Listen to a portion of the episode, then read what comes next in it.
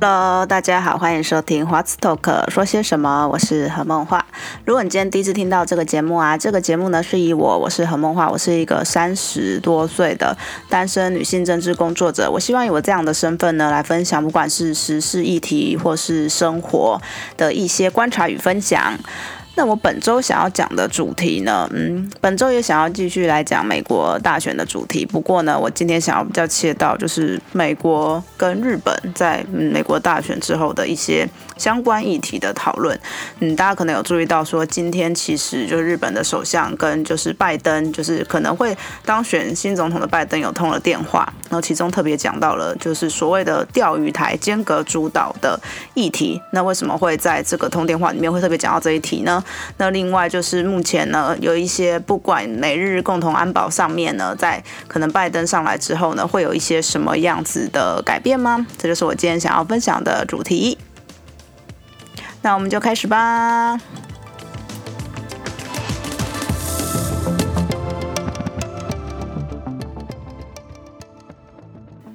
最近天气真的开始变冷了，有一种进入开始要进入冬天的感觉。虽然在上礼拜周末的时候，还因为南部有个台风，所以其实北部这边就超热的，会让人家很难想象说，没想到现在还有台风，而且还可以到这么的热。不过最近这几天就有点会恢复了，嗯，所谓秋天的那种感觉，然后就想要在晚上都吃一些热乎乎的东西啦，然后就盖躲在棉被里面，就是一个。早上会有点起不来的这种季节。那如果大家周末有看棒球比赛的话，嗯，就会知道说，哎呀，就是嗯，中信兄弟他们又又输了，是又获得了亚军，就七年拿了六个亚军。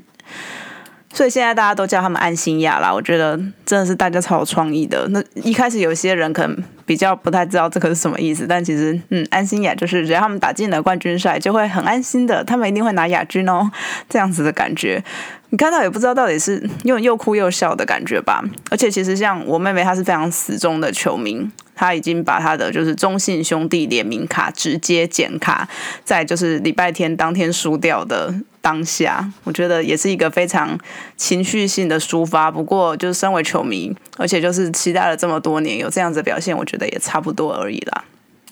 好，那我就来进入今天想要讲的主题。那今天这个，我觉得也算是蛮热腾腾的吧，因为嗯，主要的事件在今天早上才发生而已。对，因为。嗯，美美国总统大选，大家其实也都非常的关注嘛。然后因为他们可能就是远端投票啊，或是邮寄选票一些等等有的没的的争议，所以使他们的开票可能非常的慢。然后也会有很多大家会觉得是不是就是公平呢？然后有没有什么做做票嫌疑的争议，其实都渐渐的出来。然后到了一种在很多有一些就是美国人会开始去。会去那个来看我们的那个选举的投票的开票系统，我觉得台湾这样做真的太聪明了。因为其实，在我们年初的时候啊，就总统大选的时候，其实都会有各国的那种观选团嘛。那那时候，其实美国他们就对于我们这样子的开票非常的印象深刻。他们的那个外交家杂志还有特别就写了一篇文章来介绍我们的这样子，很像很前现代的开票。因为大家如果去看过那种开票，知道我们都是从那个箱子面，然后一张一张拿起来，然后。呢，要亮，然后要除了要念出来之外呢，还要亮给大家看，就是看这个跟他念的有没有一样。然后呢，那个那张票到底有没有问题呢？就是是不是有什么废票的可能，或什么他是念错或怎样？其实所有人现场所有人都是可以看，非常的公开，可是非常的原始，因为就是一个很。人工这种的方式，不像不像什么有高科技啊，什么电子登记或者什么扫描或等等的高科技全部没有，就是一个来最原始的方式。可是它非常的公开，然后又透明，而且其实也还蛮有效率的。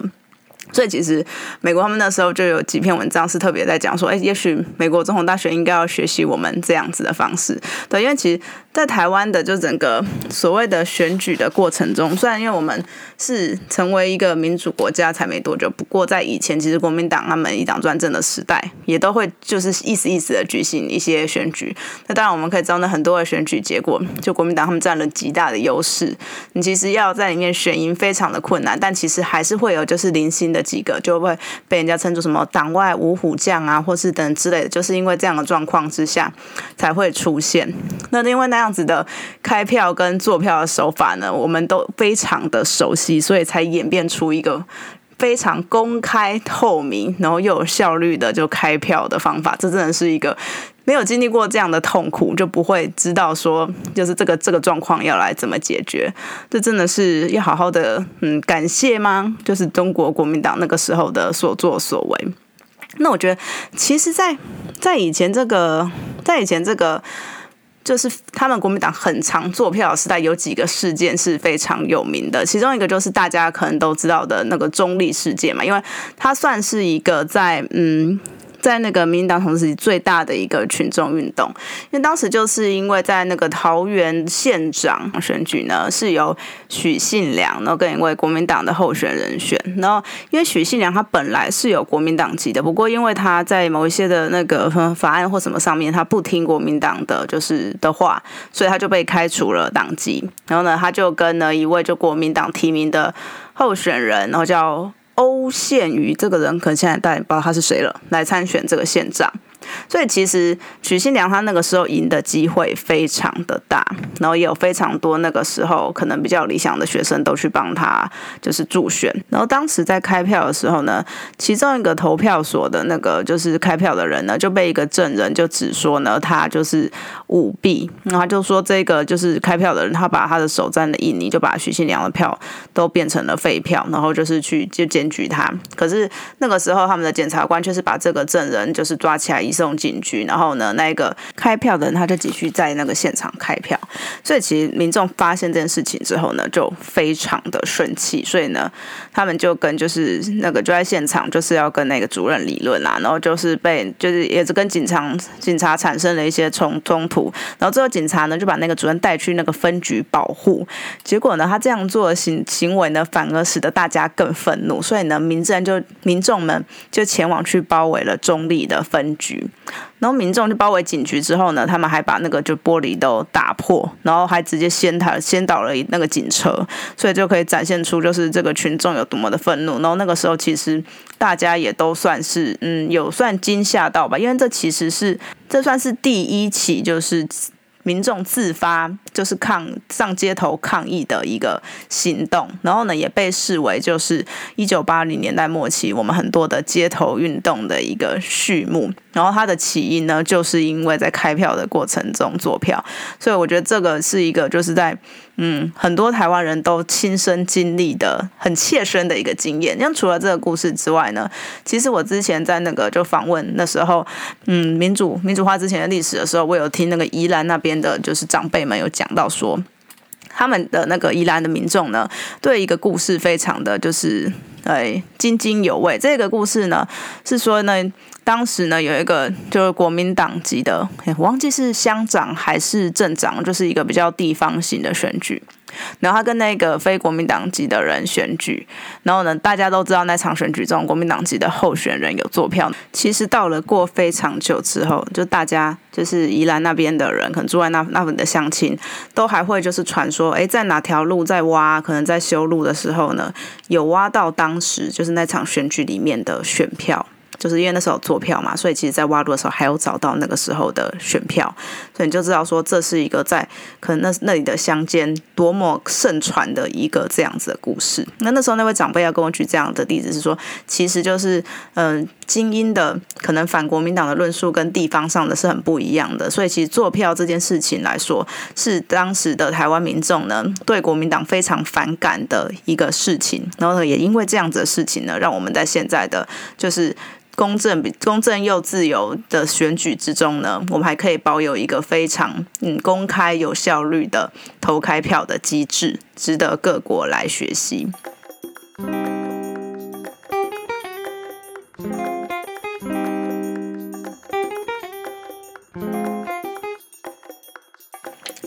好，那现在撇除了就是可能刚刚谈到的这所谓的选举的嗯争议，那目前其实拜登看起来是比较有可能成为美国下任的总统，然后其实也非常多的国家，就包含我们的总统也都有那个发出了一些恭贺的嗯，不管是讯息啦，或是很电话等等之类的。那就像在今天呢，拜登呢他就跟就是日本现在的首相菅义伟就通上了电话，那他们在通电话呢，当然就是。美日安保的那个巩固嘛，就两边的同盟这件事情是非常确认的。但其实今天大家很多的重点都放在其中一一条，就是呢，其实菅义伟他首相他在电话之中呢，他有直接的，就是表达说，他有直接的，就是表达，就是严正的警告说，日本周边的就是安全状况日益的严峻。然后呢，这其实呢，安全状况日益严峻呢，这个后面可以来讲说，其实在。嗯，日本会非常的关注几个国家，那他们认为是特别的，会影响到可能日本的安全。呢他们在这段可能美国选举比较混乱期间，他们也有就是嗯比较有嗯加强的在嗯警戒的几个几个区域。那除了就是提到说，就是最近可能日本周边的就比较严峻之外啊，其实它里面还有另外一个提到的事情是日本有转述的。拜登呢，他也在里面呢，就是讲了一个很重要的事情，那成为了几乎是嗯，可能台湾或是日本非常多的媒体都以这个来作为标题。就是呢，拜登他就表示说，钓鱼台呀是适用于美日安保的第五条的。那为什么这个消息会成为就是很大家关注的焦点呢？因为他其实就是感觉有点间接的承认，就是钓鱼台是日本的领土，所以就可能获得大家比较多的关注。可是为什么要特别就是讲到就是钓鱼台呢？而且有趣的事情是在拜登的团队里面转述的时候没有讲到这个，就是是日本那边在转述的时候才特别讲到这件事情。那就是因为最近的其实钓鱼台也不只是最近，才这一段时间之内，钓鱼台的日本跟中国的就是冲突，就是有越来越嗯说激化的趋势嘛，就是在两边有比较明显的冲突在钓鱼台上面。因为其实像我们的话呢，我们也会宣称钓钓鱼台是我们的领土。不过呢，我们的做法会比较是希望可以搁置争议来一起处理，不管是可能我们的渔船可以去那附近捕鱼啦，或是开发等等的问题，我们是以这个方向来比较务实性的去处理这样子的问题。不过我们可以知道，中国他们是现在实行所谓的“战狼外交”，所以他们在很多议题上都不会呢是可能这样子处理，而是一个比较强势的态度来处理。那像是在那个钓鱼台附近的海域呢，目前就有一个状况，是我们虽然可能比较少在报道，不过有几家日本媒体是还蛮关注的。那台湾有时候新闻会有一两篇，可能可以看得到。中国的公船，就是公家政府的这种船只呢，会常常在钓鱼台附近的海域出没。那其实我看今天还是昨天的报道，其实已经是连续六十七天都有，就是中国的船在那附近绕。就其实我觉得跟我们的那个西南附近的那个是防空识别区那个那个空域也有一点点像那样子的感觉，因为我们可以看到一天到晚就是就是中共都在袭扰我们的就是航空识别区的西南空域这一块，然后他们。在嗯，其实他们的空域对日本，或是其实对或是海域在对，就是这个所谓的钓鱼台呢，也是用同样的方式在处理。然后他们这个连续六十七天呢，其实还不是最多的哦，他们其实最多呢，也是在今年发生的。他们在那个今年大概四月多的时候呢，有连续七十九天就不断的在附近的水域，就是他们的公共的船只会侵入。那他们其实最最久呢侵入呢，除了天数之外呢，最长呢曾经在里面待了超过五十七个小时才离开那附近的海域。那其实就是对于日本来说，会觉得是一个威胁。为什么会说是一个威胁呢？就是他们常常进来会有什么样子，可能很大的影响嘛。一来可能就是我们可以知道嘛，就是在那边捕鱼的船只，觉得就是会受到一点的威胁，因为他们其实有时候中国的船会去追。会去追日本的渔船，因为他们会认为说钓鱼台是他们的领土啊。那其实追渔船这件事情呢，嗯，也算是袭扰的一个部分了，因为它也不是一个什么样真的大动作的什么事情呢，也没有真的产生什么样子的冲突。不过呢，日本会感到威胁的另外一个状况，是因为那个船的大小其实差很多。就中国出现的那个船，中国公船，其实他们海警局的船，然后他们的船呢，其实呢。相较之下呢，都是比较大艘的。那日本他们称的大型船大概是一千吨以上的船，他们还会把它称作就是大型船。可是中国他们海警派出的船呢，都是大概在三千吨到五千吨这种等级的船，甚至有最大一万吨的船都有出现过。那而且这其中呢，这些船上面啊，有一些是跟那种军舰很像，就会配备一些就机关炮等等装备的船，所以日本才会这么的紧张。而且呢，就是我们可以知道说，他们出现的船都是所谓的海警船嘛，就他们中国海警局的船。那其实中国海警局呢，这一个单位的编制呢，也有转换。那其实，在这个转换之中，就可以看出，就中国在海洋战略上面的企图。因为他们的这个海警局呢，本来呢，在那个他们整个的，就是中国共产党的组织架构里面呢，是在那个海洋局、国家海洋局下面的一个机关。可是呢，它就是在二零一八年之后呢，就是中国共产党他们就把海洋局的这个编制从国家海洋局移到了就是中央军事委员会下面的人民武装警察来配置。所以他就从了一个文的机关变成到了一个军的机关，虽然他不，他跟解放军不太一样，他是在那个警察之下的就是海警局，不过他也是从文的机关变到了军的机关。这样子的一个编制，所以呢，这个编制的改变其实也让大家会觉得特别的紧张。为什么他们要这样子的把海警局放到这里来？是不是想要制造第二个海军？所以呢，就在中国的船越来越大，然后他们的海警的编制呢又改变的状况之下呢，日本他们当然也要做一些阴影的，就是对策啊。因为其实他们的海海上保安厅就是在跟就是。在这个海域负责的海上保安厅呢，跟我们的海巡署的状况比较像，就是其实并没有什么样子跟中国的海警局相较起来的这样的军事的功能。那当然，这个也是一件好事，因为如果能都是太有可能军事色彩的。的船只在都在这个海域的话，你很容易就真的会变成最大家不想要发生的状况，就是军事的冲突。所以呢，其实海上保安厅呢，它是一个就是非军事的执法机关呢，在里面呢，这样子的，就是对应的意义其实是比较大的，不要让它变成一个比较激烈的军事的冲突。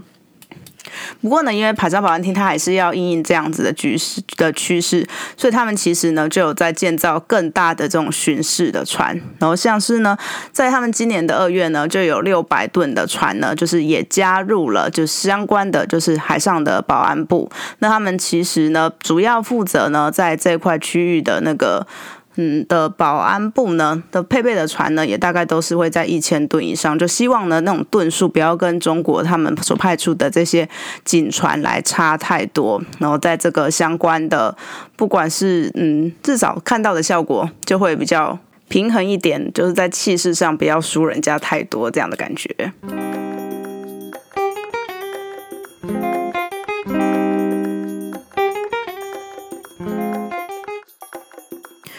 除了中国不断的袭扰，然后呢，已经几乎变成了常态的，就是间隔主导，让他们的就是中国的政府的船，他们海警局的船一直出现之外呢，最近又有一个法案的消息呢，又让日本更加的紧张，就是呢，他们的就是中国的中共的全人大，他们在四号的时候在官网公布了一个海警法的草案。然后就是说要公开的征求大家的意见到十二月三号。然后呢，这个法案里面呢，其中就明定了他们的海警机构呢是重要的海上武装力量，还有国家的行政执法力量。那其实最令大家关注，尤其是日本，他们觉得非常的紧张，他们觉得就是在针对就是钓鱼台这一块的海域。他们最关注的一条呢，就是他们的十九条里面就规定说，国家主权、主权权利和管辖权在海上受到外国的组织、个人的不法侵害，或是面临不法侵害的紧迫危险的时候呢，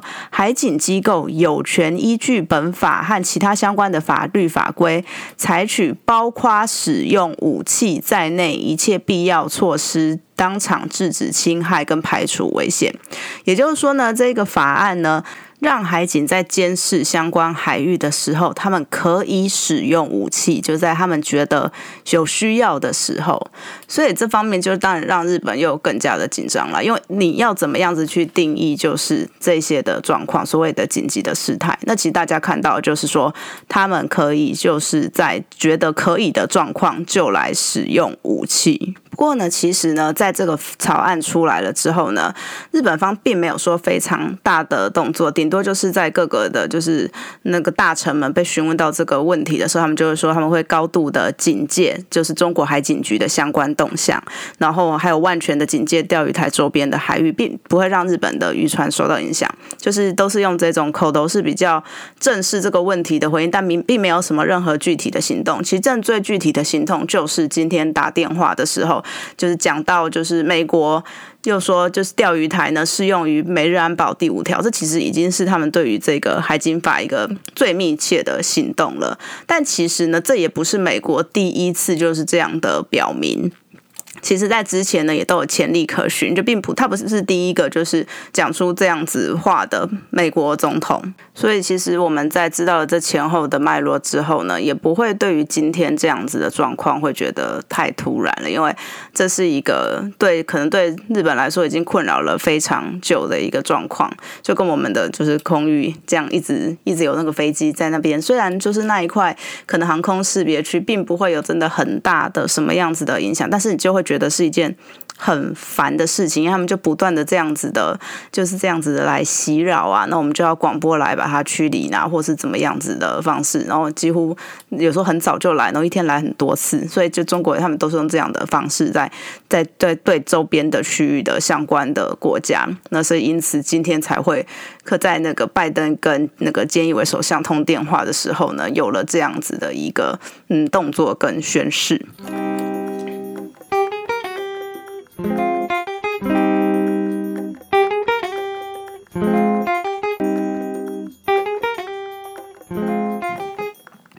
不过，我们虽然可以知道，就是美日的同盟非常的密切，不过呢，在他们之中呢，也是有一些。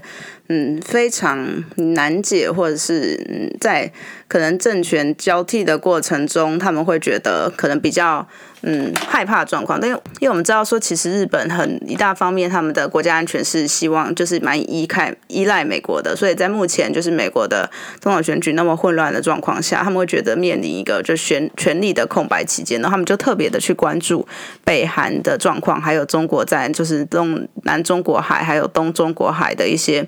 相关的行为的警戒，因为北韩呢一直是我觉得日本的最区域威胁里面视为第一威胁国家。我们知道最近其实比较还好了，在去年、今年初我有点忘记了。去年我比较印象深刻，就是你动不动就会看到北韩发射就试射飞弹的那个新闻。那有些的那种射程其实可能都是可以攻击得到日本的，所以日本每次面临这种状况的时候，他们其实都会非常的警戒，因为就会觉得说这个。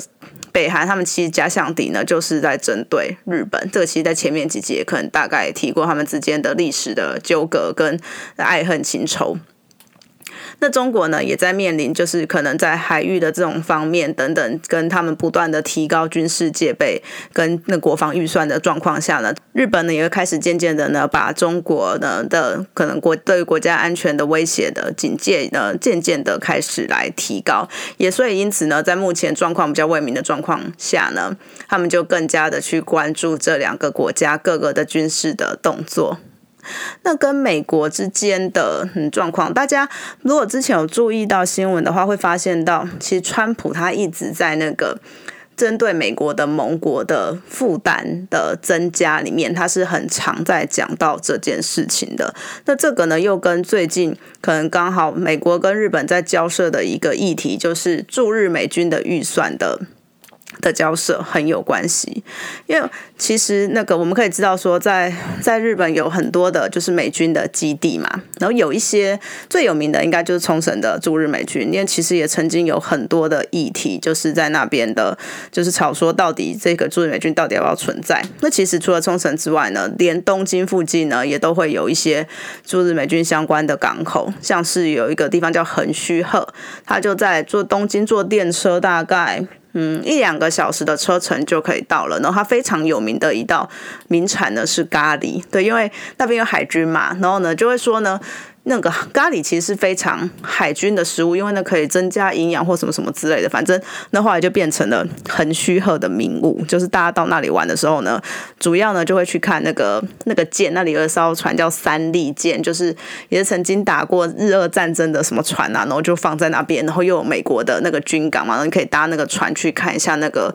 就是在他们那边停泊的一些船只。然后另外一个就是吃咖喱，然后那边有非常多家咖喱店，然后都排队排很。久，然后甚至已经是非中午的时间了，还是排很久，你就会觉得，嗯，真的大家都这么想要吃这里的咖喱吗？那我在那时候就因为真的排队排太久了，所以我有去逛了一下。就是看一下那个名产店上面的咖喱呀，然后其实很多的那种经销地，或是他也没有写说产地真的是在这边，那你就觉得说，嗯，这这个是一件嗯很很嗯有点匪夷所思的状况啊。不过他们都会标榜说，就是店里面卖的咖喱就是跟那时候的海军的食谱是完全一样的，然后就说是嗯，所以这就是他们那里把。这个咖喱成为了当地的名产的一个过程，因为其实在日本第一个吃咖喱的也不是很虚贺，其实在上野有第一个卖咖喱的地方，所以那真的是一个他们定位名产的过程。其实我觉得这件事情在观光上面也还蛮厉害的，然后他就把这个东西跟他们当地的特色，可能就是一个军港做了一个连接，然后就把咖喱成为了当地的名产。那就讲回来说，那在预算方面呢，就要面临到一个状况，是因为之前的预算都会是五年来做一个讨论嘛，可能就是五年来做一个协议，说呃要可能要负担多少。然后之前呢，日本的压力会比较大的状况，是因为川普不断的会希望他们盟国呢可以提供更多的负负担。那负担当然是不管是防卫上面啦，或者是可能金钱上面也是。那当然日本就会一直在讨论，呃，说到底在这次的就是交涉里面呢，他们付的军费呢会不会提高啊，或者怎么样？他们当然希望是可以维持，尤其是因为这次疫情的状况下，就日本的 GDP 其实也是跌得非常的严重，受影响非常的大。那如果呢，又面临到呢，美国就不断的去要求他们可能付出更多的可能经费跟预算，对他们来说的压力是非常的大的。不过呢，因为刚好面临到了就总统大选就是的这样的状况，所以目前呢，日本是倾向说呢，先签一个一年暂时的就是合议。因为他们在明年三月的时候呢，就是那个预算的合议要到期了，他们就想说，先在明年一月前是签一个只有一年期的暂时的，然后后来呢，可能就等美国的新总统上任之后呢，再来谈比较长期的这个预算的合议。然后在九号跟十号就是完成了这个合议的谈判啊。其实呢，跟日方相比，因为日方已经有想到说美国会希望他们提出更多的就金额的负担嘛。可日本的那个消息他们是指出说，跟他们想象中的。比没有那么令人吃惊，他们其实也在猜想说，也许是因为就川普政府的那个可能选举的结果呢，有改变一些这样子他们的方针或怎么样。那其实呢，美国是反而提出了一块，希望呢可以在更多的像是例如说航太领域啊等等啊，来跟就是日本来做合作，然后来就是嗯弥补这种跟经费负担的这个需求，来用强化合作的方式来做到。就是更更加密切的一个合作，用强用强化其他领域的方式的合作呢，就是来处理，而不是用可能更巨额的，就是经费的负担来处理，就是驻日美军的费用。那其实这个也是呢。然后像是那个什么人造卫星的那个计划的出资啊，就是美美国人就有提出的这个相关的想法呢，来问日本的想法。然后这方面呢，就是他们会希望日本也许可以做到更多负担的具体的方式。那这其实也是他们第一次谈合议了，因为受到那个疫情的影响，还有美国大选的影响啊，有延了一下子。他们其实下一次谈会在十一月底、十二月初的时候，但随着那个时间越来越接近，可能那个效果、那个结果会越来越明朗化，就是到底谈出来的结果会是怎么样子呢？不过，嗯，可以看得到是，也许已经受到了目前嗯这个美国总统大选的可能态势的影响，已经跟日本想象中的。会有一点不一样了。好，那我今天就大概分大家分享了这一些的内容，主要还是在讲美国总统大选，不过就是切到可能比较就日美关系的角度来看呢，当然也谈了为什么今天就是在拜登跟那个菅义伟通电话的过程中会讲到钓鱼台呢。在钓鱼台周边的海域，就是中日所面临的一些紧张的关系，还有呢，就是驻日美军的经费的谈判，是不是呢？会针对可能那个美国的政党轮替而有一些不同的改变呢？那我今天的节目呢，就差不多到这边。如果喜欢我的节目啊的话呢，麻烦帮我评价、分享与订阅，都可以推荐给你的朋友们听。没有什么的意见，都欢迎到不管是粉丝页或是部落格留言。大家再见喽，拜拜。